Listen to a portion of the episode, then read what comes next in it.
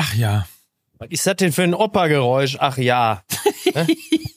ich warte die ganze Zeit. Ist das schon wieder so ein Altherrengeräusch, sich so hinsetzen, wenn man so, oh, ach ja. Ne? Ich gehe jetzt mal zum Kühlschrank. Ah, guck mal, was haben wir denn hier? So, ne? Geht das jetzt die ganze Zeit so, Mike? Ich mache mir große Sorgen um dich. Ich warte nur die ganze Zeit irgendwie, was für ein was für ein Vogel, aber das, wir sind vogelfrei heute, ne? Also es gibt nur uns drei Vögel. Mike, du hast, äh, du warst beim Friseur, sehe ich gerade. Du siehst aus wie der junge Ottmar Hitzfeld mit diesen Haaren. ähm, Gott, oh Gott. Warum? Der übrigens 75 Jahre alt geworden ist. Da gratulieren wir doch ganz herzlich. Da sind, äh, sehe ich doch schon Lukas Vogelsang und mich, wie wir zum Geburtstag von Ottmar Hitzfeld uns beide ganz nervös am Kragen unseres Trenchcoats zupfen, weil wir nicht anders unserer Euphorie Ausdruck zu verleihen wissen. Ist es nicht so, Lukas? Ja, es ist so. Ähm, wenn ich heute ein bisschen stiller bin, ich, ich kann es direkt sagen, ähm, weil ich lange überlegt habe, wie ich in diese Folge komme, weil ihr es natürlich Ja. immer wieder schafft, auch mich zum Lachen zu bringen und so. Aber dieser Stadionbesuch am Sonntag wirkt Mhm. immer noch nach. Also ich bin, Ja. ich habe es auch heute Morgen gemerkt, ich bin äh, also nicht direkt sozusagen auf auf Höhe äh, der Gagdichte, die wir sonst haben oder auf Mhm. auf Witzetour, weil das also ich bin immer noch sehr beeindruckt von diesem Ja. Abschied von Kai Bernstein im Olympiastadion. Ich hoffe, dass wir auch gleich ein bisschen Raum haben werden, darüber zu sprechen. Also verzeiht es mir, wenn hier die Witzemaschine nicht sofort auf auf auf 100 Prozent läuft. Das ist kein Problem. Dafür gibt's ja uns. Ja. Also alles andere wäre ja irgendwie auch wieder natürlich. Ich habe das ja äh, gesehen, was du ähm, geschrieben hast bei Instagram, was du äh, da auch für Bilder eingestellt hast. Ich habe es ja auch gerne geteilt, weil ich das wirklich sehr berührend fand. Und ähm, das, wir befinden uns ja an einem ganz interessanten äh, Punkt dieser Tage, wo äh, zwei auf ihre Art und Weise große Vereinspräsidenten äh, öffentlich ähm, verabschiedet wurden. Ähm, da sind zwei Leben, sehr unterschiedlich lange Leben äh, zu Ende gegangen und wurden äh, nicht nur von den jeweiligen Fanlagern dann auch sehr unterschiedlich äh, betrauert. Das finde ich schon, das, das fand ich irgendwie äh, irgendwie interessant, weil es ja so eine so eine so eine Gleichzeitigkeit gibt. Du hast auf der einen Seite Franz Beckenbauer äh, nach einem langen, weitestgehend erfüllten Leben ähm, dann aus, aus dem Leben geschieden und öffentlich verabschiedet. Dann hast du auf der anderen Seite Kai Bernstein nach einem, ich würde jetzt einfach mal so aus der Distanz sagen, nach einem kurzen, erfüllten Leben ähm, wird, wird er verabschiedet und, und das passiert so ja nahezu gleichzeitig. Und, und äh, wie, wie, wie gehen wir jetzt damit um? ich, ich hatte genau diese Gedanken. Ähm, spätestens ab Mittwoch, als ich Bilder vom Neujahrsempfang der DFL gesehen hatte, als sowohl Mhm. Franz Beckenbauer als auch Kai Bernstein verabschiedet wurden mit Bildern und ich glaube auch mit Videomaterial. Da habe ich gedacht, das ist für mich in der Sekunde oder vielleicht auch für die Hertha-Fans, für die Anhänger und Freunde von Kai Bernstein ein bisschen Trost, weil er im Moment des Todes aber in einem Atemzug mit Franz Beckenbauer genannt wird. Und gleichzeitig sind sie ja die beiden absoluten Antipoden der Fußballkultur. Also der Franz, der Mhm. Kaiser, der aus dem Innern des Fußballs kommt, also als Spieler und Trainer und eben Mhm. der Kai, der aus der Kurve kam, auch wenn ich diesen, diesen Terminus irgendwann, diese Vokabel sehr abgelutscht fand, aber er war ja trotzdem der Präsident der Fans. Und Beckenbauer war Ja. natürlich immer der Präsident des Fußballs, der, der Spieler aus, aus dem Fußball heraus. Also sozusagen der eine vom Platz, der andere aus der Kurve. Äh, und trotzdem hat es eben diese Gleichzeitigkeit und die hat mich auch sehr berührt. Dann gehst du aber in so einen Sonntag rein und du weißt, okay, in, in München gibt es eben auch die Trauerfeier zu Ehren des Kaisers. Und natürlich bekommst du aber in deiner blau-weißen Bubble davon gar nichts mehr mit, weil es Mhm. natürlich in Berlin und vor allen Dingen in Westberlin um Kai Bernstein ging. Und wir trafen uns morgens um 10 am Theodor-Heuss-Platz zum Trauermarsch. Ich bin da auch hingegangen. Ähm, Jan-Henrik Gruschetzky, ganz liebe Grüße, ist morgens um sechs in den Zug gestiegen, um seinem Freund Kai Bernstein die letzte Ehre zu erweisen. Und ist, wir sind dann zusammen zum Olympiastadion gelaufen mit vielen anderen Freunden. Meine Freundin war auch dabei. Ähm, und es war ganz berührend, dass 7000 Menschen, die sonst ähm, ja durchaus lautstark zum Stadion laufen, diesmal zusammen schweigen konnten und geschwiegen haben. Und schon in der U-Bahn, ich glaube so ab Kreuzberg, aber spätestens ab Zoologische Garten hast du nur noch junge Männer gesehen, die Rosen in der Hand hatten. Also mhm. du hattest die Ultras, ja, in schwarz gekleidet oder auch manche noch mit äh, Hertha-Devotionalien und sie hatten alle Blumen dabei. Und dann wurden diese Blumen niedergelegt und dann kommst du ins Stadion und es ist eine, es ist eine absurde Stille. Es ist eine kaum auszuhaltende Stille gewesen. 42.000 Menschen, die dann auch geschwiegen haben. Und dann kommt es zu dieser Schweigeminute und unser Stadionsprecher Fabian von Wachsmann hat es geschafft, also auch langjähriger Freund und so eine Art Ziehvater von Kai Bernstein, hat es geschafft, die richtigen Worte zu finden und hat es vor allen Dingen geschafft, das hat er danach nochmal erzählt, überhaupt durch diese Worte durchzukommen. Also sie bis zum Ende zu sprechen über einen Freund und dann ist ihm die Stimme am Ende versagt mit der Zeile, wir werden dich für immer in unserem Herzen tragen. Und dann gab es diese Schweigeminute und ich wusste, der Punkt, wo ich zerbrechen werde an diesem Tag, emotional und auch die, du die Tränen nicht mehr zurückhalten kannst, wird, wenn dieses Stadion die Schals in die Höhe hält und wir singen alle gemeinsam nur nach Hause. Ja. Und das war ein Moment, der hat mich so berührt und ich wusste fünf Tage lang, dass der uns alle so berühren wird, weil du natürlich in dieser Sta in diesem Stadion, das in dem Moment ja auch Echokammer ist, natürlich auch dich selber und deine eigene Trauer in der Trauer der anderen 42.000 spiegelst. Das heißt, es verstärkt sich ja noch. Du siehst die Menschen um dich herum, alle haben die Schals in der Luft, alle singen oder bekommen auch gar kein Wort mehr heraus, kein Satz, keine Silbe und, und weinen zusammen. Und das war, also es ist ein kollektiver Moment, diese Trauer um Kai Bernstein, wie ich es noch nie erlebt habe in einem Fußballstadion. Und ich bin dem Verein Hertha BSC dankbar, wie sie das gelöst haben. Ich bin der Ostkurve dankbar, wie sie diesen Tag begangen haben, nämlich sehr zurückgenommen mit Transparenten. Es ist ja tatsächlich so, dass die Fanszenen, und das gilt auch für viele andere in Deutschland, immer ein gutes Gespür für Pietät haben. Mhm. Und der wirklich der eindrücklichste Moment, und das hatte mein Freund äh, Tommy auch auf Twitter geschrieben und auf Instagram, war wirklich, einer der Ultras hatte sich die Präsidentenjacke angezogen und hielt eine einsame Fackel in die Luft die in der Sekunde mit dem, wirklich mit dem letzten Wort von äh, Fabian von Wachsmann ausging, erloschen ist. Und es sind so viele Momente, die mich so berührt haben und die ich, glaube ich, in meinem Leben nicht vergessen werde. Und ich bin wirklich dankbar, dass wir das zusammen als Hertha BSC, als blau-weiße Familie so erleben durften. Mhm. Es war übrigens auch ergreifend am Fernsehen, ne? Also und selbst als Nicht-Hertaner, äh, der ich ja zweifelsohne äh, bin, also Nicht-Hertaner, ähm, ist das ein Moment gewesen, den ähm, ich auch nicht verpassen wollte. Also wo zum einen natürlich aus, ich sag mal, ähm, journalistischer Neugier, weil ich ja auch wusste, dass wir darüber reden, aber auf der anderen Seite, weil es natürlich auch äh, ergreifend ist immer, wenn ein äh, junger Mensch stirbt, in diesem Fall noch einer, der halt in den letzten anderthalb Jahren ähm, wie wahrscheinlich kein anderer Vereinspräsident sich in die Aufmerksamkeit äh, des, des Fußball-Deutschlands quasi gebracht hat durch seine blau-weiße Jacke, aber eben auch durch dieses immer wiederkehrende, er ist äh, der Präsident aus der Kurve, Kai aus der Kurve. Ähm, in, insofern war das natürlich etwas, was ich mir auch angeschaut habe und insbesondere dieser Moment, den du gerade beschrieben hast, mit äh, der schwarzen Ostkurve, also alle trugen sozusagen schwarz und ein einziger Mensch in dieser Kurve hatte zu der Zeit eine blau-weiße Jacke an und das war eben der, der sozusagen mit dieser Fackel ähm, im Grunde genommen ja visuell nochmal an die Herkunft von Kai Bernstein erinnern sollte. Ähm, mhm. Das war ein total ergreifender äh, Moment, muss ich sagen. Also das kann ich total nachvollziehen. Ähm, dass dich das im Stadion natürlich mitgenommen hat, vor allen Dingen auch als Herr Tana, vor allen Dingen als jemand, ähm, der Kai auch kannte, aber es war eben auch total ergreifend am Fernsehen, ohne dass man einen be bestimmten Bezug dazu hatte. Das ist ja auch deshalb, unter anderem auch deshalb so ergreifend, weil es uns selbst ja nun auch immer wieder an die eigene Sterblichkeit erinnert und äh, als, als Memento Mori in diesem Falle ja vor allem deshalb, äh, weil es dann in so jungen Jahren passiert ist. Und doch hat es irgendwie dann auch was, was Tröstliches, zumindest was äh, die, die, die eigene Eitelkeit angeht, festzustellen, dass du nicht einfach spurlos aus dem Leben gerissen wirst, sondern dass es äh, Menschen gibt, die das bemerken und die äh, dich, dich zu würdigen wissen und, und ähm, dich vermissen.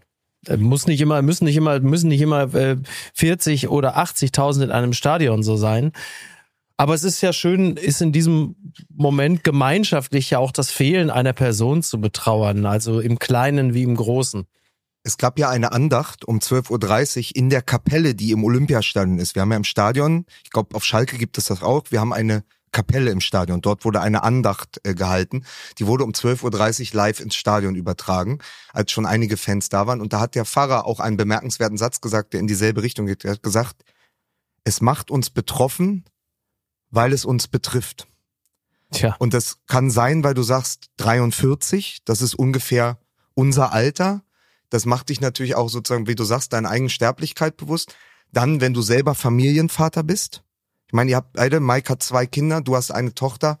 Ähm, allein dieses, also allein die ähm, natürliche Empathie, Ja. die in dem Moment ja eine große Rolle spielt, weil man das nachvollziehen kann, weil man denkt, wie, wie kann das sein? Also, das ist auch so der erste Gedanke, eine diese persönliche Tragödie. Und dann habe ich mich aber lange gefragt, ähm, ich war ja nicht eng befreundet mit Kai. Ich habe ihn oft getroffen, wir haben telefoniert. Er war zuletzt noch bei uns auf der Bühne, als ich diesen Hertha-Abend ähm, mit Tommy und Marco Seifert äh, veranstaltet habe. Da haben wir dann gesprochen und wie das so ist, hat man dann gesagt, naja, wir sehen uns ja gegen Düsseldorf.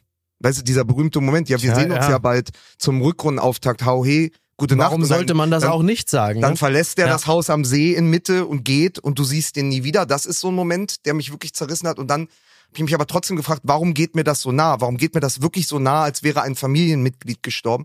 Und dann habe ich mit Lena drüber gesprochen. Lena meinte, naja, weil ihr natürlich auch mit Hertha BSC eine ganz große Leidenschaft teilt. Und das ist eben auch das, was ich im Stadion gespürt habe. Und ich glaube, ich habe das, man kann die Dinge nicht vergleichen, aber ich, ich glaube zum Beispiel die Dortmunder, wenn jetzt 2011 nach der ersten Meisterschaft Jürgen Klopp gestorben wäre, also nur Mhm. mal so als Beispiel, so eine einende Figur. Ich habe die ganze Zeit überlegt, Ja. wie hoch man greifen muss im Regal, um das zu erklären. Aber das ist ja auch so. Natürlich bist du dann kollektiv in deinen Farben vereint. Entschuldige bitte, Aki Watzke und Co. verhalten sich seit 2015 so, als sei Jürgen Klopp gestorben. und der Opa ist nicht zu ersetzen. Ja, das also stimmt. wenn, wenn ein Beispiel zum Vergleich taugt, dann wirklich genau der. Ja, ich wusste nicht, du weißt, es ist ja auch eine Frage der Pietät, aber ich habe das einfach überlegt, also warum da ein ganzes Stadion, also warum 7000, ich weiß nicht, ich sag Mhm. jetzt mal 7000 Menschen auf, der, auf die Straße zusammengehen, warum 7000 Menschen dann die Reichsstraße runterlaufen und einfach zusammen schweigen, Blumen tragen und dann aber auch Mhm. diese vielen Umarmungen, also ich habe selten so viele Menschen an einem Tag in einem Stadion umarmt Mhm. wie da, weil man eben das geteilt. Und es ist natürlich auch, dieses familiäre kommt aus dieser geteilten Leidenschaft. Man ist zusammen seit 30 Jahren in diesem Stadion. Ja, und es ist aber auch, es ist aber auch der kollektive Versuch, das Schicksal noch irgendwie zu beugen. Also Ja. die Unabwendbarkeit des Ereignisses irgendwie im Kollektiv noch, noch so umzubiegen, ähm, als könnte man irgendwie durch die schiere Masse äh, der Person äh, etwas ungeschehen machen. Aber wenn das schon nicht geht, dann ist man wenigstens äh, vereint äh, in diesem Gefühl. Und das ist ja im Positiven wie im, ich würde auch gar nicht sagen im Negativen, denn Trauer ist ja nichts Negatives. Also Trauer, gemeinschaftliche Trauer ist ja eigentlich sogar ein sehr schönes Gefühl. Also es bringt die Menschen ja einander sehr nah. Deswegen sind meines Erachtens ja Beerdigungen auch mit die schönsten Veranstaltungen, weil sie auch das Beste aus den Menschen herausholen.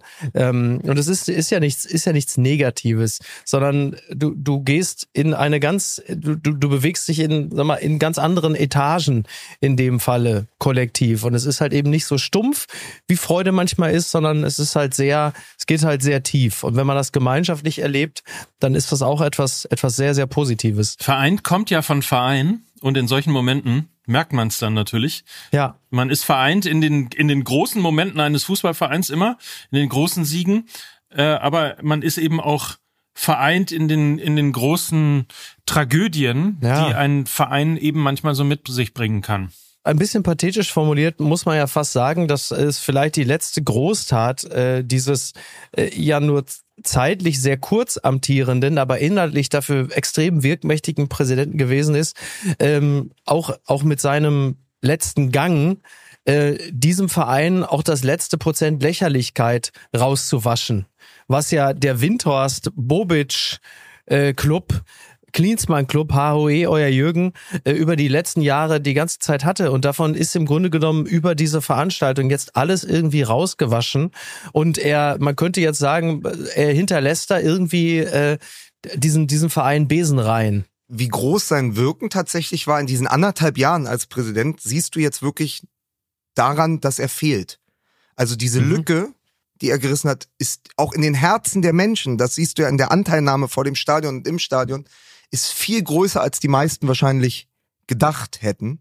Und eine Sache noch, aber weil du gerade gesagt hast, Hertha BSC und Lächerlichkeit, und dafür standen wir ja auch in den Jahren äh, vor Kai auch Weiß- immer wieder. weiß Gott. Aber es ist ein Verein, der ein gutes der ein gutes Gespür hat für den Slapstick und der auch immer wieder diese Minute schafft. Deswegen möchte ich euch, möchte ich euch aus diesem Segment und aus diesem trauernden Segment hier auch entlassen mit der Geschichte.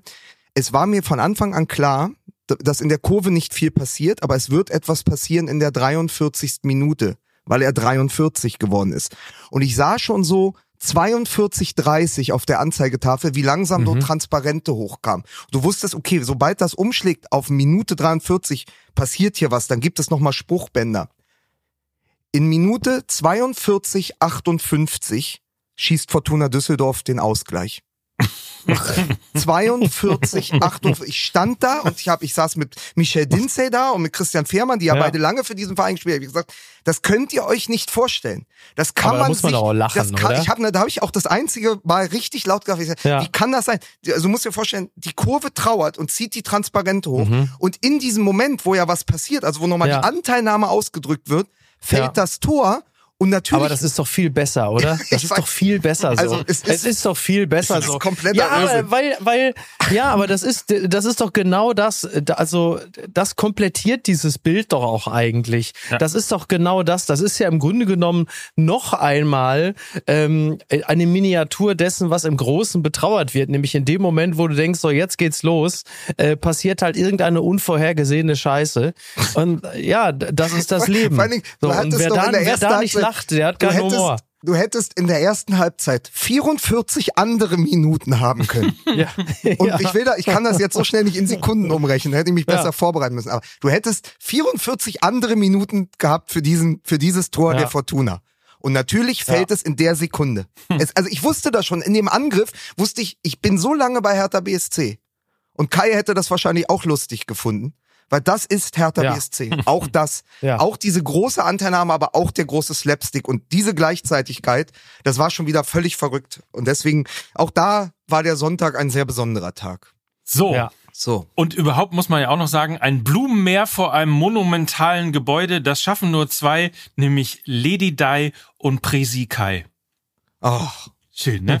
So, jetzt aber mal ein bisschen Ordnung hier reingebracht. Äh, Du hast natürlich alles Ja. durcheinander äh, gebracht, weil eigentlich hätten wir ja erstmal eine Sendung anfangen müssen, davor noch Werbung machen müssen. Insofern ähm, holen wir das jetzt natürlich alles nach. Ja. Und zwar jetzt. So, und dann sind wir, glaube ich, soweit, um ähm, auch ein bisschen Heiterkeit vielleicht hier äh, in diesen Podcast hineinzubringen. Deswegen gebe ich wie immer das, ähm, ich würde fast schon sagen, international weltbekannte Zeichen Musik bitte.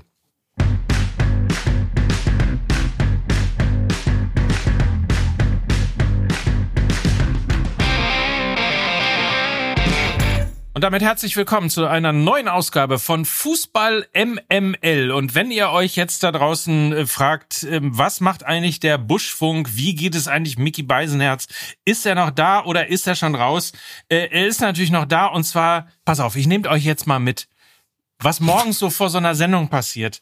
Wenn man plötzlich eine Sprachnachricht Ja. Bekommt. Ich komme jetzt gerade vom Joggen. Jetzt gehe ich duschen, mir kurz den Pimmel waschen, damit ich schön für euch bin. Herzlich willkommen, Mickey Beisenherz. Das ist doch wirklich unglaublich, wie hier die intimsten Dinge. Du bist ja schlimmer wie die von Korrektiv. Ne? Ja, Ne? mein Gott. ich möchte an dieser nicht. Stelle ganz kurz, weil das auch im Grunde die äh, Vorstellung für euch beide ist, nochmal meine Replik dazu vorlesen. Ähm, zu dieser Sprachnachricht und zu Mikes Reaktion, der nämlich schrieb, das spiele ich gleich in der Aufnahme. Also er war gleichzeitig so. belustigt und hat äh, Mickey gedroht. Ähm, und ich habe nur geschrieben, mittlerweile ist das hier die Familie, die ich nie wollte. Zwei biografisch komplett ledierte Onkels, wobei der eine hin und wieder vergisst, wo er wohnt und der andere immer so wirkt, als hätte er bei Oma in der Sofaritze noch ein bisschen Panzerschokolade gefunden. Willkommen, Mike Nöcker. Oh, viel, oh, wie schön. Ja, vielen Dank. Wobei ähm, ich mir nicht ganz sicher war, ob ich eigentlich die Panzerschokolade gefunden habe oder derjenige bin, der nicht mehr weiß, wo er wohnt. Ach, du ich weißt, weiß, es ist ich ja weiß schön, das ehrlicherweise auch nicht so genau. wenn zwei sich bei beiden angesprochen fühlen.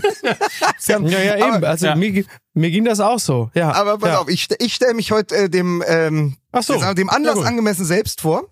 Ich, Ja. bin, ich bin Lukas Vogelsang und ich habe folgende Geschichte noch mitgebracht, weil es wird immer noch, es, es, es schweift eine Sekunde ab vom Fußball, aber es ist Fußball MML und ich freue mich die ganze Woche schon. Ja, gerade deswegen Weil ist es ja Fußball Ihr müsst euch nochmal in die Lage reinversetzen. Am vergangenen Dienstag war ich ja noch auf Mallorca und Mhm. bekomme dann natürlich auch die Nachricht vom Tod von Kai Bernstein durch, weil ich mein WhatsApp ausgeschaltet hatte, weil ich mal meine Ruhe haben wollte, durch eine einzige SMS, die durchkam, nämlich von Jakob Lund. Der schrieb, Ah, was ist mit Kai passiert? Und danach habe ich ungefähr sechs Stunden mit all meinen Freunden, Hertha-Freunden etc. telefoniert und ich war so aufgewühlt abends, dass ich nicht ins Bett kam. Ich war aufgewühlt, ich war traurig und ich musste noch mal los. Ich wollte zum Supermarkt mir irgendwie noch eine Cola holen oder sowas und gehe dann runter. Und ihr müsst euch vorstellen, ich bin ja immer noch in dieser Wohnung, in der ich auch schon letztes und vor zwei Jahren war. Und ihr erinnert euch, wie ich gesagt habe, ich habe da mal, glaube ich, Martin Semmelrogge gehört. Und ich gehe ja, ich runter erinnere mich. und aus dem Augenwinkel sehe ich einen Typen, der zwischen zwei Autos steht und eine Batterie wechselt. Und ich sag reflexartig, Herr Semmelrogge, können wir ein Foto machen? Er sagt, hau ab. Hau ab. Und dann stand er vor mir und dann Lustig. fanden die wirklich absurdesten zehn Minuten. Also ihr müsst euch vorstellen, ich war vollkommen erschüttert von der. Kai Bernstein-Geschichte. Ich war traurig, ich wusste nicht, wohin mit mir. Und dann sagt Martin Ja. Semmelrogge auf Mallorca zu mir, sag mal, hast du aber vielleicht eine Taschenlampe? Kannst du mir mal helfen hier im Motorraum? Ach, und dann habe ich ihm beim? Batteriewechseln geholfen. Und dann sind wir ins Gespräch gekommen, weil er war total abweisend, weil er dachte, noch ein Typ, Ja. der sagt, sag mal, kannst du mir vielleicht mal hier, Ratte ist auch ein Kollege, weißt du? Kannst Ja. du mal mal was aufs Handy sprechen oder so für meinen Onkel? Und dann sagte ich, aber du kennst doch Henning. Weil er natürlich mit Henning Wieland damals, die H-Box haben ja. Ja. den Soundtrack zu Bang Boom Bang gemacht. Ja.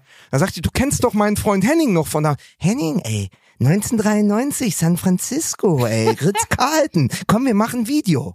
Und dann haben wir ein Video aufgenommen für Henning Wieland und Henning hat sofort eins zurückgeschickt und danach hatte er nicht mehr diese abweisende Haltung, sondern sagt, okay, also der kennt auch jemanden, den ich kenne und dann sind wir wahnsinnig nett ins Gespräch gekommen. Dann hat er noch seinen, seinen 15 Jahre alten arthritischen Hund aus dem Auto geholt, Teddy. Mit dem sind wir dann noch Mhm. Ja. am Strand Gassi gegangen, sind zusammen einkaufen gegangen und haben uns Ach, irgendwann warte nicht im Ernst. doch, wir sind zusammen einkaufen gegangen. Er, er, er, ja durfte dann, er konnte dann aber nicht rein in den Supermarkt, weil er ja keine Leine, beste Freunde. weil- er keine Ja. Leine hatte für den Hund. Und dann kannst du noch so Cäsar besorgen? Und dann habe ich noch ein bisschen, ähm, habe ich noch ein bisschen Hundefutter gekauft. Und dann sind wir da auf Mallorca. Und das war so großartig, weil natürlich, weißt du, auch in deinen ganzen Imitationen und in diesen Gags, die wir Mhm. erzählen, und natürlich Martin Semmelrogge und Schlucke und Bang Boom Bang, da, da, Ja. da baut sich ja so eine sehr künstliche Figur auf. So, und dann Ja, stehst du aber wie immer, das alte Ding, Ja. ne? du kannst aus der Distanz ein Michael Skibbe-Porträt schreiben und es, du kannst ihn der Lächerlichkeit preisgeben. Wenn du Michael Skibbe aber Mhm. Triffst, wirst du diesen Text anders schreiben. Und bei Ja, Martin klar. Semmelrogge war es natürlich auch so. Nach zehn Minuten standen wir dann da einfach. Der Hund hat einfach sehr lange gebraucht, dadurch waren wir auch Mhm. eine Stunde unterwegs. Und dann standen wir da und dann hat er erzählt von Beckenbauer und seine Erinnerungen an die 80er. Der war doch noch mal beim HSV und Netzer. Das waren ja noch ganz andere Zeiten. Und da haben wir über den Fußball der 80er gesprochen, auch 70er vorher. Und dann am Ende standen wir wieder mit das Meer im Rücken und er erzählt ihm einfach, dass er drei Kinos hat, in die er immer fährt in Palma, weil die noch so aus den 70ern sind. Die sind noch mit rotem Samt bezogen und er hat wie sich. Oppenheimer angeguckt und er, er hat Ja. auch Barbie da gesehen und dann habe ich da gestanden, das war surreal, am Ende dieses wirklich traurigen Tages und habe mich mit Martin Semmelrogge über das zeitgenössische Kino unterhalten.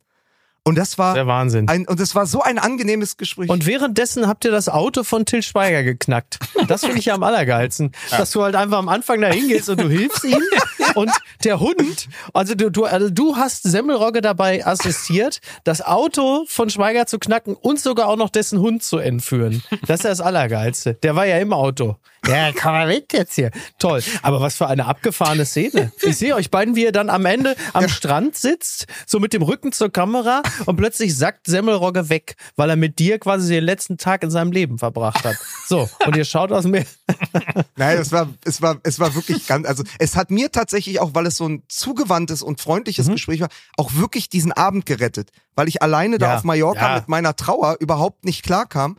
Und dann hat Martin Semmelrogge einfach sich mit mir über Bang Boom Bang und die Abgefahren. H-Blocks Wie und. Günther Netzer und am Ende über Oppenheimer unterhalten. Und dieser Oppenheimer-Moment, den werde ich nicht vergessen, weil ich dachte so, jetzt stehst du hier mit Martin Semmelrogge und der erzählt dir, welche Kameraeinstellung er in Oppenheimer Ja. mochte und dass die ja auch keine CGI benutzt haben und so. Und Ja. dann denkst du, ja, Ja. gut, ich lebe dann doch in einem Fiebertraum. Ja. Und das, meine Allerdings. Damen und Herren, ist Fußball MML. Wir fangen bei Kai Bernstein an und enden bei Oppenheimer. Ja. Ja. Ja, ist richtig. Und zwischendrin Martin, Martin Ja. Semmel- Semmelrogge. Um übrigens, äh, Schlug ja irgendwie alles wie eine Bombe ein. Also von daher Ja. passt es ja durchaus, ne? Und jetzt pass auf, rein in den Fußball. Weil das war ja an diesem völlig absurden Wochenende auch noch. Ich bin ja Samstag nach Leipzig gefahren. Ich hatte seit Monaten die Tickets über Detlef, äh, dem Freund von Marco Seifert, der mit dem Helikopter Ja. auf dem Tempelhofer Flugfeld ja, landet, ja. um uns live zu sehen. Liebe Grüße an äh, Detlef. Ähm, und er hatte mir damals gesagt, welches Spiel möchtest du sehen? Und ich habe gesagt, wenn ich ein Heimspiel der Leipziger sehen möchte in, im kommenden Jahr, dann muss es das Spiel gegen Leverkusen sein, weil ich mir aus zwei Gründen ein Spektakel erhofft hatte. Xavi Simons und die Leverkusener Mannschaft unter Xabi Alonso. Also Xavi und Xabi. Und ich wurde Ja. nicht enttäuscht. Das ist das beste Bundesligaspiel, was ich in den letzten fünf Jahren im Stadion sehen durfte. Das war So gut. großartiger Fußball. Das war Champions League Fußball. Das war einmal diese Leverkusener auch zu sehen von wirklich im Stadion, wie die verschieben, wie die anlaufen, wie die teilweise Fußball spielen wie Spanien 2010. Also es gab ja so 30 Minuten in der zweiten Halbzeit, als Leipzig gefühlt nicht einmal am Ball war. Und dann Xavi Simons, der einfach nur kurz da sein wird. Also auch nur ein Flackern in der Bundesliga, weil er dann zu PSG zurückgehen wird und dann wird er irgendwann bei Real Madrid spielen. Ich weiß es nicht. Aber diese Künstler zu sehen, Xabi unten an der, äh, an der, an der Trainerbank und äh, Xavi Simons, der ja dann auch dieses fantastische 1 zu 0 schießt, das war wirklich, also das war ein Spiel, das hat meine Fanseele, meine Fußball-Fanseele gestreichelt. das kann ich total nachvollziehen. Ja, und es ist jetzt natürlich, glaube ich, jetzt für alle der manifeste Beweis, dass Leverkusen äh, wohl nicht mehr sich so schnell aus dem Meisterschaftsrennen verabschieden wird. Also wenn du dieses Spiel gewinnst, dann hast du nun äh, das äh, entsprechende Ausrufezeichen gesetzt. Und ich glaube, am 10. Februar kommt es zum Duell mit den Bayern in München, wenn ich mich nicht irre. Ist es so? Oder in Leverkusen? Ich bin heute kein guter Partner für einen Doppelpass, ich weiß es nicht. Okay. Aber sie werden dann. Verstehe. Aber es ist doch Okay. sehr interessant, weil Weil in Leverkusen, in Leverkusen hat München gegen die Bayern natürlich häufiger schon mal Ja. gewonnen. Das wissen wir ja noch. Kennen wir ja noch. Markus Feldhoff, ne? 5 zu 2, drei Tore. Ja, Leon. Bailey, Leon Oder die Bailey. Mannschaften. Ja, ja. Also, oder Franza und Co. das kennen wir alles. Aber wenn die in, wenn die in, okay, sie spielen Nils Babbel, liebe Grüße, Dankeschön. Nils Babbel hat's gerade reingejagt. Die spielen in Leverkusen. Ach, ähm, herrlich. Da sind die Chancen natürlich noch ein Hauch größer, wobei ich äh, äh, Leverkusen derzeit auch wirklich alles zutraue. Äh, den Ausfall von, von Boniface scheinen sie ganz gut wegzustecken. Auf jeden Fall besser als Stuttgart den Ausfall von Girassi und Co. Äh, fühlt sich gut an, so was die, äh, die Spannung da oben an der Spitze angeht. Also es hätte den Sieg von Werder Bremen gegen Bayern gar nicht gebraucht. Um, äh, was natürlich aber auch sehr witzig ist. aus der Sicht der Leipziger, mit denen ich ja im Stadion war, die mich gefragt haben, warum bist du denn so, du bist doch Herr Tahner, warum bist du so sehr für die Leverkusen? Also ich habe ja auch bei jedem Leverkusener Tor wirklich gejubelt. Ich gesagt, naja, Ja. weil ich möchte, dass mal, dass es einen anderen Meister gibt dieses Jahr. Ja, Und wenn na es ja, die klar. Dortmunder nicht machen wollen, macht es doch bitte die Mannschaft, die wirklich europaweit den attraktivsten Exakt. Fußball gerade spielt und die dadurch Genau. durch dieses Spiel jetzt glaube ich 27 man kann, ja, Mhm. ich kann ja mit Nils hier aussprechen. Nils, äh, Irre. 27 Spiele ohne Niederlage in dieser Saison. Ja. Bitte schreib uns doch mal ganz kurz. Man Ja, nennt, ich glaub, sie, es man nennt sie schon den FC St. Pauli der Bundesliga. Es ist ganz toll. Jetzt geht das wieder los. Es, aber einfach noch so, los. diese, warum bist du so für die Leverkusen? Weil ich gesagt habe, ja, weil guck mal, wenn die Bayern jetzt wieder rankommen, die, also die müssen zumindest diesen Abstand halten, weil ich natürlich die ganze Zeit dachte, das Nachholspiel gegen Union jetzt am Mittwoch und dann das Spiel gegen Bremen, da hatte ich natürlich, wie wahrscheinlich auch alle Münchner und vor allen Dingen die Spieler und die Kabine des FC Bayern, sechs Punkte fest Ja. eingeplant. Und deswegen wollte ich, dass Leverkusen eben nicht in Leipzig verliert oder unentschieden spielt. Und dann schrieb mir Ja. Detlef nur, der die ganze Zeit unter meinem Jubel leiden musste am Nick, äh, nach der Niederlage der Bayern, nur noch so, siehst du, da hätte auch eine Niederlage gereicht. Völlig konsterniert. Ja. Weil, so. Ja, aber, aber es ist doch, aber es ist doch völlig klar, warum man äh, zu Leverkusen hält. Also ähm, zum einen, weil es äh, einfach schon über Jahrzehnte ein in der Bundesliga etablierter Verein ist. Ich würde sogar mich so fast so weit aus dem Fenster legen, lehnen sie schon als Traditionsverein zu bezeichnen. Und ähm, diese, diese also dieser Verein spielt seit mindestens drei wenn nicht gar vier Jahrzehnten, äh, immer wieder sensationellen Fußball, der jedes, der jede Dekade in der Bundesliga durch geile Mannschaften und geile äh, geile Spiele bereichert. Also erinnern wir uns an das Bayer Leverkusen, was 1996 unter Christoph Daum erwachsen ist. Äh, das Bayer Leverkusen äh, von Klaus Toppmöller um 2002 herum. Äh, in den 2010ern, da habe ich jetzt gerade keine, ja, naja, doch Bailey und Co. Also immer wieder hat Bayer Leverkusen uns doch total begeistert. Und ich meine, natürlich nehme ich es auch immer wieder mit dankend äh, hin, wenn die Bayern nicht Meister werden. Also ich habe mich auch damals gefreut, als Wolfsburg 2009 Meister geworden ist mit Felix Magath. Äh, und das ist ja nun wirklich der ultimative Beweis dafür, wie sehr man sich danach sehen kann, dass die Bayern nicht Meister werden. Wobei man sagen muss, die Geschichte damals um Magath zusammen mit Jeko und Grafitsch, das war natürlich auch einfach wahnsinnig witzig. Deswegen war die Wolfsburger Meisterschaft 2009 ja irgendwie auch durchaus ähm, mit positiven Emotionen behaftet. Aber wenn Leverkusen, Leverkusen das schaffen sollte, also das wäre natürlich der, wäre natürlich der Hammer.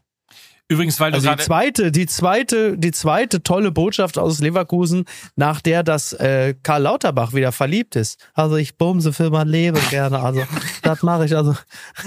Aber das ist ein anderes Thema. Ja. weil du gerade gesagt hast, Bayer Leverkusen Traditionsmannschaft, was ja ohne Frage mittlerweile Ja. auch äh, sehr, sehr richtig ist, musste ich mich sehr Aber das heißt ohne Frage. Manche würden wahrscheinlich sagen, auf keinen Fall, du Arschloch, da ist der Werksclub. Aber in meiner Welt ist das Ja. schon so.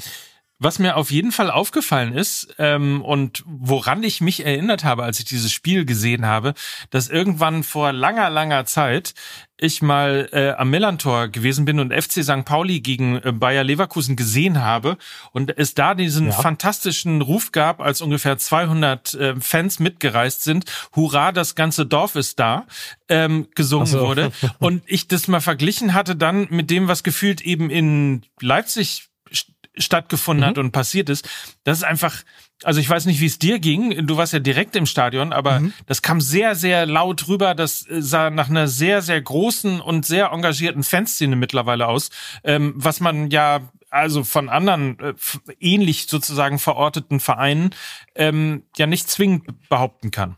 ich war auch wirklich beeindruckt äh, von der Auswärtsstärke, also der Auswärts-Fanstärke. Die waren, das waren bestimmt 2000 und da war gute Stimmung auf den Rängen. Ähm, passend auch halt zu der Mannschaft, ne? Also das, das, es geht gerade Hand in Hand. Also sie spielen herausragenden Fußball. Und dann gibt es ja diese Rückkopplung. Also man spricht ja immer von dem Funken, der überspringt. Du hast diese Rückkopplung, auch wie sie dann nach dem Spiel mit der Mannschaft gefeiert haben, weil es natürlich auch, ähnlich übrigens wie äh, Leverkusen 2002 unter, äh, war das, das war unter Topmöller, ne? Genau. Ja, das war unser Topic. Weil die Geschichte stimmt, die erzählt wird. Weil du natürlich mit Chabi diesen Trainer hast, der die Spieler besser macht, der sie in, im, im Kollektiv auch besser macht. Und dann beginnst du eine Rückrunde, wo jeder sagt so, jetzt brechen sie ein, ne? So, jetzt ist vorbei. Wie können die das Niveau halten? 25 Spiele in Folge nicht verloren, international ungeschlagen, Bundesliga ungeschlagen. Und dann steht es bis in die 94. im Auftaktspiel gegen Augsburg 0 zu 0. Ja. Und dann trifft, glaube ich, Palacios war das letzte Woche. Mhm. Und dann steht es 2 zu 2 gegen Leipzig die Woche später. Das Spiel ist auch eigentlich durch und sie bekommen nochmal einen Eckstoß, sie bekommen nochmal eine Standardsituation. Und dann trifft Hinkapier. Ja. Und wieder gewinnst du dieses Spiel. Also du holst diese sechs Punkte, obwohl dieses Spiel ein klares Unentschieden-Spiel war. Einfach durch die Mentalität, weil eine Mannschaft so unglaublich an sich, äh, unglaublich an sich glaubt. Nee, also, äh, weil sie nicht nur den Plan des Trainers haben und großartigen Fußball spielen, also auch in wirklich dieses, was ja, das, also dieses Tiki-Taka ist ja, ist ja immer so eine Verbrämung gewesen. Das ist, heißt ja eigentlich La Mhm. Tocke. Aber wir erinnern uns an 2010, als die Spanier alle zermürbt haben, weil die Gegner einfach nicht an den Ball kamen. Das habe ich halt, wie vorhin schon gesagt, in Leipzig auch gesehen. Und die Leipziger haben ein wirklich großartiges Offensivpressing gespielt. Die haben den, die haben den eigentlich keine Sekunde Luft gelassen. Nur irgendwann wirst du müde, wenn du Mhm. schon dein bestes Pressing aufziehst, wenn du den Gegner immer auf den Füßen stehst und der trotzdem noch die kurzen Pässe spielt. Tick, tack, tick, tack. Das war unglaublich gut anzusehen, aber es ist ja nicht nur das. Es sind ja nicht nur die Ausnahmespieler Würz oder Chaka auf der 6. Es, sind, es ist ja nicht nur äh, Patrick Schick vorne als Ersatz von Boniface. Es sind ja dann eben auch die Momente, wo ein Tar oder ein Hinkapier, die Innenverteidiger nach vorne gehen und sagen, gut, dann wuchten wir das Ding eben nach einer Ecke rein. Dann packen wir nämlich Ja. die Brechstange aus. Das kennen wir auch noch. Also du hast die Kunst und die Brechstange und dann sagst du, okay, dann gehst du mit dem Gefühl aus dem Stadion, ich habe den kommenden Meister gesehen, weil was spricht dann noch dagegen? Also es ist nicht nur die Schönheit, sondern Mhm. sie können auch sozusagen Last Minute, sie können Brechstange und sie haben vor allen Dingen diesen unerschütterlichen Glauben an sich und den haben eben auch die Fans transportiert. Wer ist Last Minute? Äh, Minute Lupfen jetzt. Ach so, alles klar. Äh, kurze Werbeunterbrechung vielleicht an dieser Stelle mal. Was, warte, warte, Mike Nöcker, ein Mann, der hört zu im Haushalt. Ja, das ist richtig. Ein, zwei Anmerkungen noch zu dieser äh, wirklich ja sehr, sehr gelungenen Trauerfeier für Franz Beckenbauer äh, in der Allianz Arena. Und da will ich jetzt auch gar keinen, äh, gar keinen Essig in den Wein kippen. Aber so ein, zwei Dinge, die mir noch aufgefallen sind. Uli Hoeneß hat es natürlich auch äh, wieder fertig gebracht, auch in die Trauerrede für den Franz das Wort Scheinheiligkeit Ja. unterzubringen. Plus, ähm, das sei in einem Format wie Fußball MML uns ja zugestanden. Ich hatte so bei dem ein oder anderen Satz, den er äh, der Journalie und der Öffentlichkeit mitgegeben hat in der Betrachtung von Franz Beckenbauer, ich hatte so ganz leicht das Gefühl, dass Uli Hoeneß da auch ein Stück weit über sich selbst gesprochen hat. Aber vielleicht so, wenn es darum geht, Leuten nicht die entsprechende Würdigung zukommen zu lassen. Ich konnte mich des Eindruckes nicht erwehren, dass Uli Hoeneß da so einen ganz leichten Hauch auch sich selbst mitgemeint hatte. Aber vielleicht verbietet sich das auch an einem Tag wie Also heute. du meinst, dass es in einer Rede von Uli Hoeneß zum Tod von Franz Beckenbauer eventuell auch um Uli Hoeneß gegangen sein könnte. Das kann ich Weiß mir beim nicht besten genau. Willen nicht vorstellen. Aber ist es nicht sowieso, dass diese ganze Rede von Uli Hoeneß im Rahmen dieser Trauerfeier derart kontrovers diskutiert wurde, weil er dann von der Würde in die Politik abgebogen ist und dann sozusagen Das- sich explizit in dieser Rede mit der AfD beschäftigt hat. Das wurde ihm ja von vielen auch vorgeworfen. Also es wurde natürlich auch beklatscht. Unser das habe ich gar nicht mitbekommen. Präsident- Das habe ich. ja, ich Ja, weiß, das, was also ich, ich habe auf diesen, na, pass auf, mein Problem ist, ich habe natürlich äh, auf dieses Wochenende und auch auf die Allianz Arena durch diesen Mhm. blau-weißen Nebel geschaut. Deswegen habe ich, also Ja. ich habe davon einfach nichts mitbekommen, weil wir unsere eigene Trauerfeier Ja. im Stadion hatten. Aber nur das, was ich aus den äh, sozialen Medien mitbekommen habe, was ich so ein bisschen in Artikeln mitbekommen habe, war, dass er gesagt hat, es geht wieder darum, boah, ich paraphrasiere das jetzt, man kann mir gerne danach schreiben, Mhm. aber dass ja. dass dieses Deutschland wieder mehr Stolz hat und Mhm. mehr in Deutschland sein soll, wo man eben auch auf seine Helden stolz ist oder so. Und dann ging es Mhm. so darum, wir sollten wieder mehr zu uns kommen. Aber da möchte ich diese AfD nicht mit im Boot haben. Mike, hilf mir, hast du das Mhm. auch nicht mitbekommen? Wir müssen Ich wieder dahin kommen, dass alle stolz Danke. sind in diesem Land. Siehst du? Genau. Und äh, dann hat er aber eben gesagt, dass er aus, äh, dass er ausdrücklich natürlich die von der AfD damit äh, ausschließt. Mhm. Ähm, so. Ich weiß ja, ich, ich, ich, ich meine, ich hätte sowas ähnliches auch von Frank-Walter Steinmeier gehört, der ja auch geredet hat ähm, bei der Trauerfeier. Und ähm, das würde man ja inhaltlich ja komplett mittragen. Trotzdem ist nur, nur so mein reines Bauchgefühl und dass sich dann daran anknüpfende Störgefühl so, dass ich irgendwie das Gefühl habe, ich möchte eigentlich ähm, bei einer Trauerrede, bei etwas so Edlem, bei etwas so Sakrosanken wie einer Trauerrede für einen großen, er war ja fast schon Staatsmann, Franz Beckenbauer, möchte ich äh, diese Kaiser. Pissbude AfD, möchte ich diese Pissbude AfD gar nicht in einem Satz miterwähnt haben, weil es automatisch, das ist so, das ist so, als würde man irgendwie bei irgendeiner Veranstaltung äh, ganz kurz auf den Teppich scheißen und sagen, sowas wollen wir hier nicht sehen. Ich will das, ich, ich will die, ich würde die da nicht da haben wollen. Ich will sie nicht namentlich erwähnt haben. Ich will damit gar nicht sagen, dass man bei solchen Veranstaltungen nicht politisieren äh, solle, würde ich nicht sagen. Ich finde aber, man kann äh, die AfD und alles, wofür sie steht, wobei sie stehen ja in der Regel für nichts, sie stehen ja nur unglaublich viel gegen alles Mögliche. Man kann sie ja erwähnen, ohne sie zu erwähnen. Ich hätte das für eleganter gehalten. Also die Kritik kam ja auch, weil viele Leute gesagt haben, die Politik gehört gar nicht in eine Trauerrede zum Tod des Fußballers und Fußballtrainers und Fußballpräsidenten Franz Beckenbauer. Mhm. Können wir nicht angemessen Abschied nehmen, ohne zu Ja. politisieren, ohne politisch Mhm. zu werden. Und da gehe ich Ja. zu großen Teilen mit. Aber Uli Hoeneß Mhm. hat sich halt entschlossen, wieder als der Tribun, der er ist, zum Gesamtvolk zu sprechen.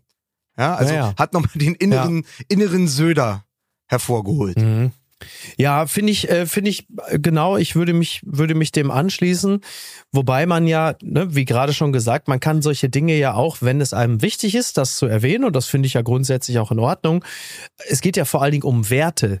Es geht ja um Werte, die jemand äh, wie auch Franz Beckenbauer beispielsweise gelebt hat, nämlich alle Menschen zu respektieren und äh, sie alle gleich zu behandeln. Und damit hättest du im Grunde genommen ja schon als Lebensmaxime des Verstorbenen ähm, dick unterstrichen all das, wofür äh, diese Gänsefüßchen-Partei AfD ja überhaupt nicht steht. Also man muss es nicht machen, weil ich finde, es ist so, ich finde, diese Realpolitik ähm, passt vom Sound her halt eben nicht so richtig rein. Aber du, Mai. Also immerhin hat er, immerhin hat er gesagt, er ist gegen die AfD. Das ist doch schon mal was. Ne? ja, aber dieses, dieses, Wobei ich das Uli Hoeneß auch niemals absprechen würde, dass, also bevor da jeder falsche Zungenschlag reinkommt. aber das Gefühl, er redet von sich, hatte ich auch. Also das ist, das war irgendwie sehr lustig. Also das kommt so unterschwellig mit durch. Ähm, nichtsdestotrotz, lass uns mal über wirklich wichtige Dinge im Fußball reden. Mhm. Wie geht's David Odonkor? Du, äh, Da- David Odonkor geht es äh, hervorragend. Der schlägt sich soweit ganz wacker und ist ähm, erwartungsgemäß ähm, jetzt nicht besonders verhaltensauffällig, sympathisch, nett. Ähm, er ist halt nur wahrscheinlich wie so eine Wüstenrennmaus in so einem äh, in so einem kleinen äh, Käfig äh, in so einem Kinderzimmer. Er hat nicht genügend Auslauf. Aber nachdem es ihm ja 2006 im Sommermärchen, das er ja befeuert hat durch seinen Flankenlauf im Ja. Westfalenstadion und der Flanke auf Oliver Neuville, ja dann doch verwehrt Ja. geblieben ist, weil es ja dann doch nur zum dritten Platz gereicht ist. Hat er bei Mhm. euch schon den vierten Stern geholt? Ach so.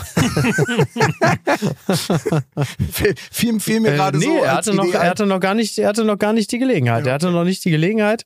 Ähm, ich habe nur gesehen, dass er sich selbst auch auf den Unterarm tätowiert hat. Also er hat sich nicht selbst selbst auf den Unterarm tätowiert, er hat sich selbst auf den Unterarm tätowieren lassen. Und zwar die Szene, wo er quasi vor der Flanke auf Neville den Ball so in der Luft fixiert. Also es ist so ein, so ein, so ein Hauch von Leroy Sané liegt in der Luft. Ich würde gern mal äh, vom Dschungel dann doch nochmal zum FC Hollywood zurückkehren, weil natürlich da jetzt Ja, der, ja nicht nur die äh, Trauerfeier und der Abschied von Franz Beckenbauer war, sondern es gab ja auch noch ein Fußballspiel, ähm, Ah, bei ja. dem viele gedacht hat, naja, äh, Bremen hat ja mehr als ein Jahrzehnt nichts geholt in Mhm. München. Ja. Wie soll Ja. das mit der Klappertruppe äh, Schlüpfen funktionieren? vielleicht. Ja. Oder, warte ja. Gedanke, bevor ich den verliere, jemand hat geschrieben, das war das beste Spiel von Mitchell Weiser für Leverkusen, das er jemals gemacht hat. Das fand ich, Ja. Das ist auch das ist sehr schön. Sehr gut. das fand Ja. ich, das fand Ja. ich ganz toll. Ähm, Ja, ist wirklich toll. Also du hast da wirklich Mitchell Weiser, den Ex-Bayern ja, ne? Auch Ex-Hertaner und eben Ex-Leverkusener, der dann dieses Spiel entscheidet. Und ein äh, Werder Weiser gewinnt mein mit Freund, Ekeltrick. Mein Freund äh, Dennis aus Dortmund, äh, der gerade Ja. äh, für ein paar Tage bei mir wohnt, ähm, der hat dann auch gesagt, es kann nicht sein, dass wir als Dortmunder seit Jahren versuchen, in München was zu holen.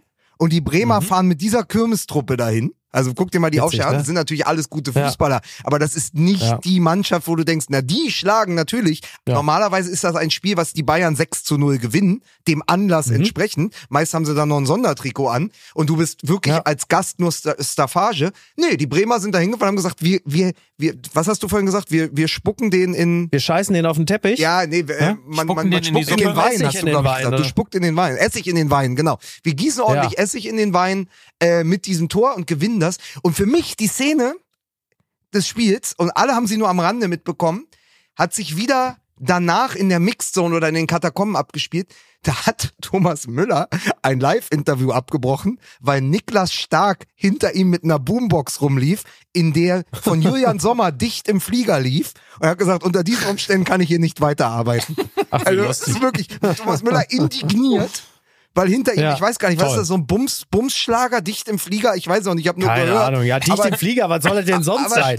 vor, ich kenne den Song kommt, nicht, aber da das kommt ist ja. Niklas Stark wahrscheinlich auch nur noch in der Unterbuchse und mit seinen Adiletten kommt dann da raus. Ja. Ja, hat die Boombox dabei, dicht im Flieger und Thomas Müller, der gerade ja immer so gerne so staatstragend ist, ja, Ja. Äh, Ja, weiß ja jetzt mal, wie das ist, wenn einem andauernd einer mit seinem Sound auf den Sack geht. Das ist auch mal genau richtig so, dass Müller jetzt mal seine eigene Medizin zu schmecken kriegt. Radio Müller wurde mit seinen eigenen Ja. Waffen geschlagen. So ist es. Exakt, exakt. dicht im, aber dicht im Flieger ja auch das Motto damals äh, von Uli Hoeneß äh, auf dem BR, als sie nicht, als sie nie abfliegen durften. Wo war das? In Richtung, Auch in Richtung Dortmund? Katar, ne? Oder irgendwie- Ja, Richtung Katar. aber, ah ja, aber auf jeden Diese Fall das der Moment. Also das ist ja wirklich, das ist ja ein Sinnbild, eine Allegorie auf dieses Spiel. Ja, Du, die das ist richtig. Bremer sind denen richtig auf den Sack gegangen. Die sind mit einer Boombox Ja. übers Feld gekommen, haben dicht im Flieger gespielt Ja. Ja. und haben äh, Ja. denen das verdorben. Kane trifft nicht. Ja. der sagt sich auch, Ja. pass auf, ich habe den Hinrundenrekord, reicht ja. Richtig. Ähm, Ja. Und ich habe So, immer gesagt, dann- naja, lassen wir das.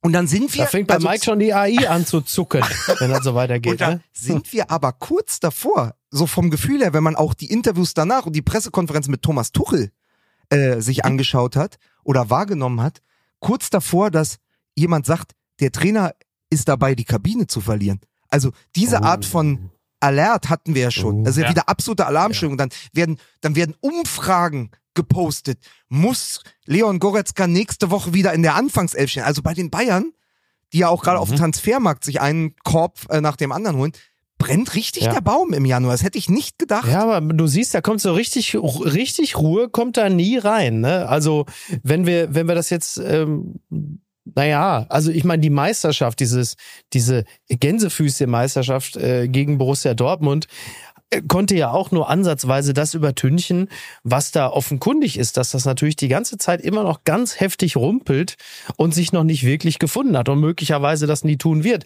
Das soll übrigens überhaupt nicht in Abrede stellen, dass sie auch in dieser Situation wieder Meister werden können. Ähm, das steht außer Frage.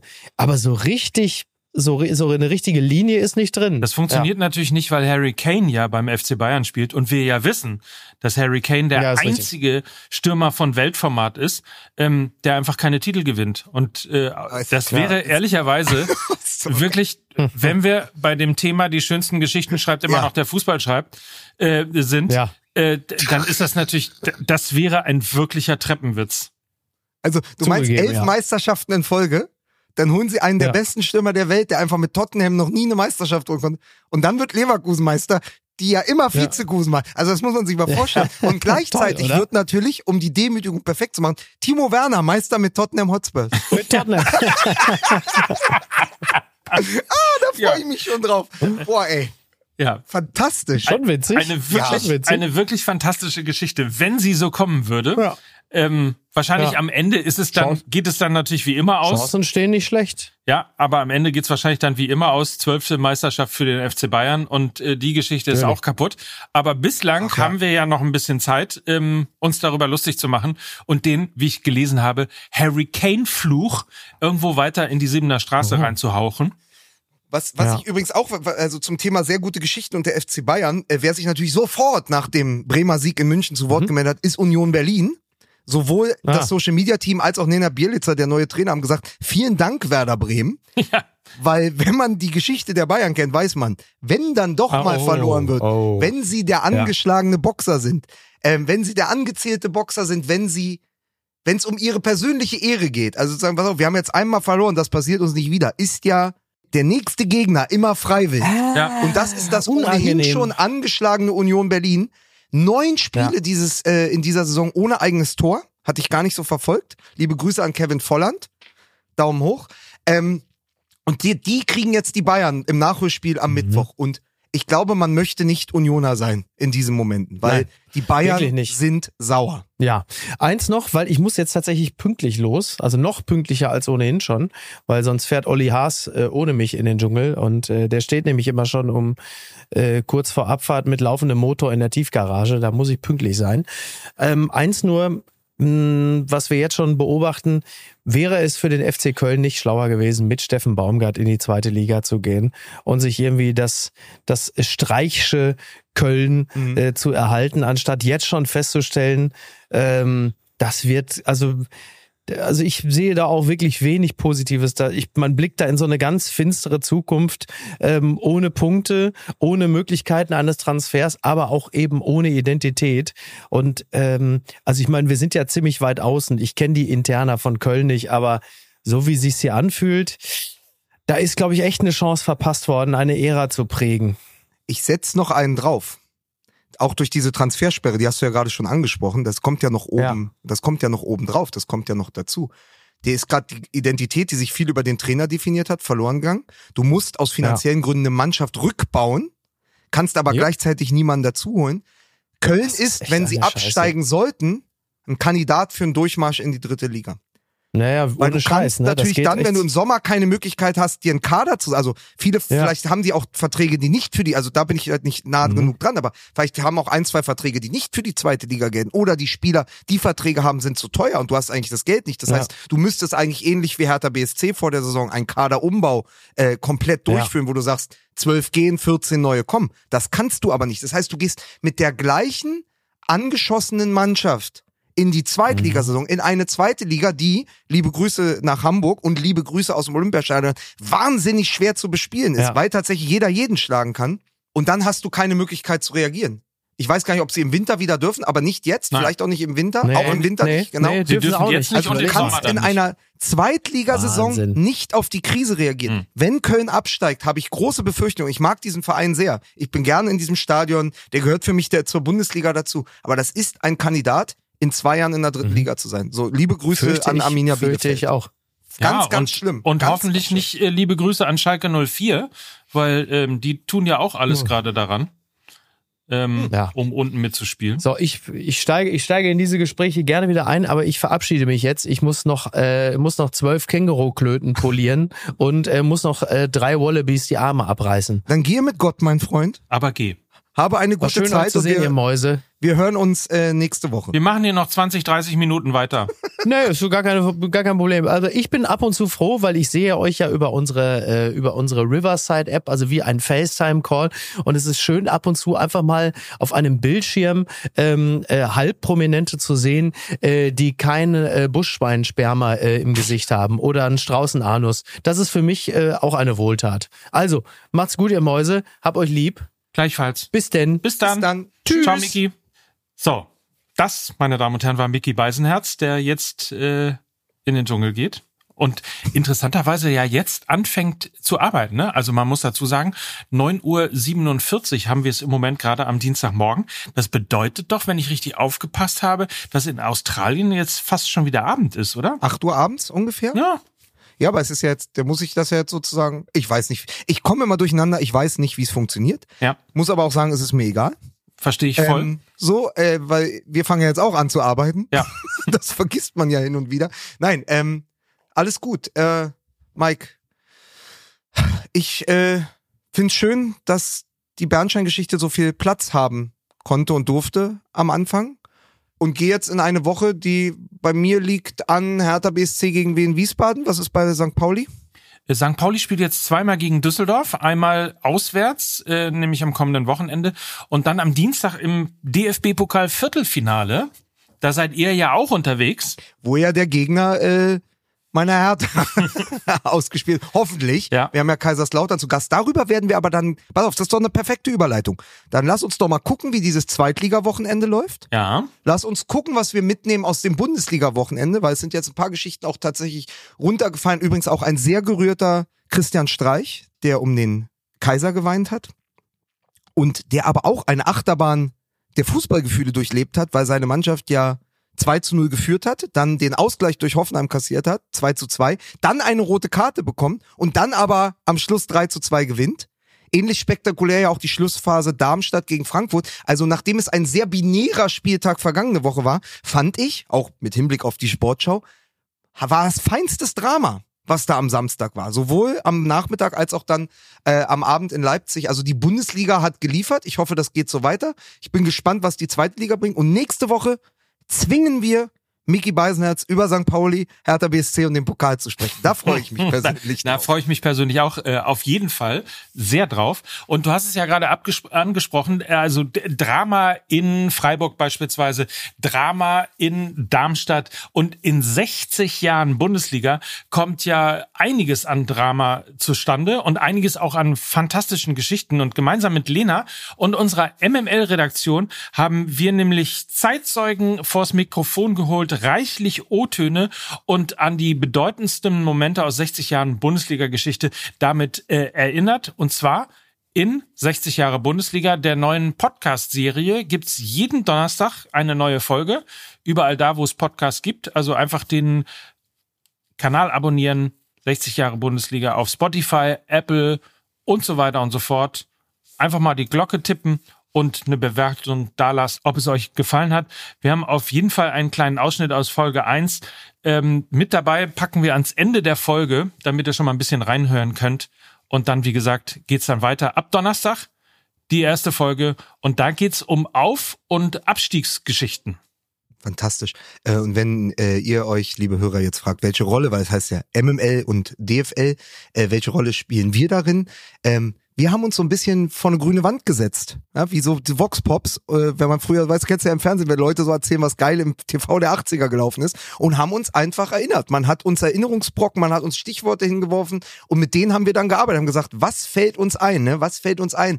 Basler und die gelbe Krawatte, äh, der Übersteiger von Fjordhoft, ja, wenn es um Auf- und Abstiege geht. Was fällt euch ein? Die Papierkugel und dann haben wir einfach mal so ein bisschen erzählt, was uns so eingefallen ist. Weil wir waren ja auch dabei. Also von den 60 Jahren Bundesliga haben wir ja mindestens, ne, Mike, 30 miterlebt. Minigens.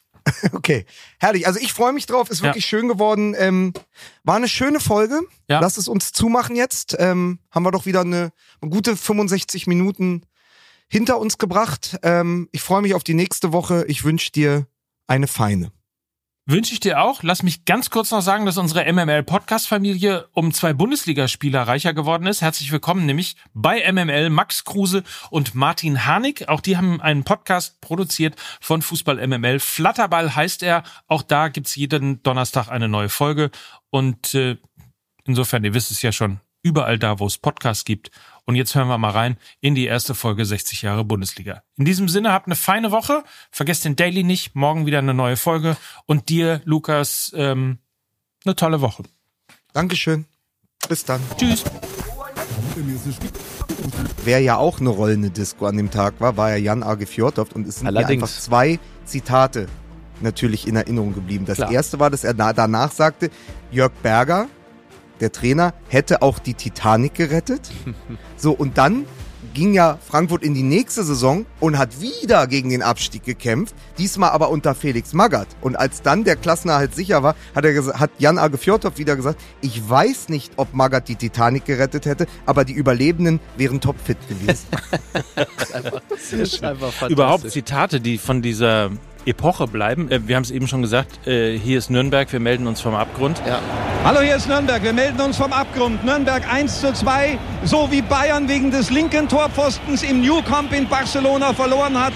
Steigt der Club ab, wenn er absteigt, wegen des linken Torpfostens vor der Nordkurve. Nickel drosch den Ball an den Pfosten, der war nicht zu erreichen. Torhüter Golz flog durch die Luft. Der Ball klatscht vom Pfosten zurück und ging nicht ins Tor, sondern vor die Tü Füße von Frank Baumann.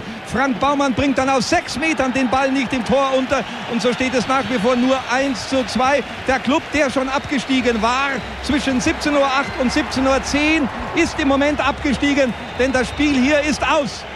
Ade, liebe Freunde, es ist nicht zu fassen, was der Club seinen Fans, was er seinen Anhängern und was er seinem treuen Publikum zumutet, die noch gar nicht mal ahnen, was in Frankfurt bei der Mannschaft von Otto Rehagel, die mit einem sensationellen Ergebnis am letzten Spieltag aufwartet, alles bietet. Der Club verliert mit 1 zu 2 und er hat wenig Haltung bewiesen. Erst in der Schlussminute, in den Schlussminuten hat er gekämpft. Liebe Klubberer, es tut mir leid. Das musste nicht sein.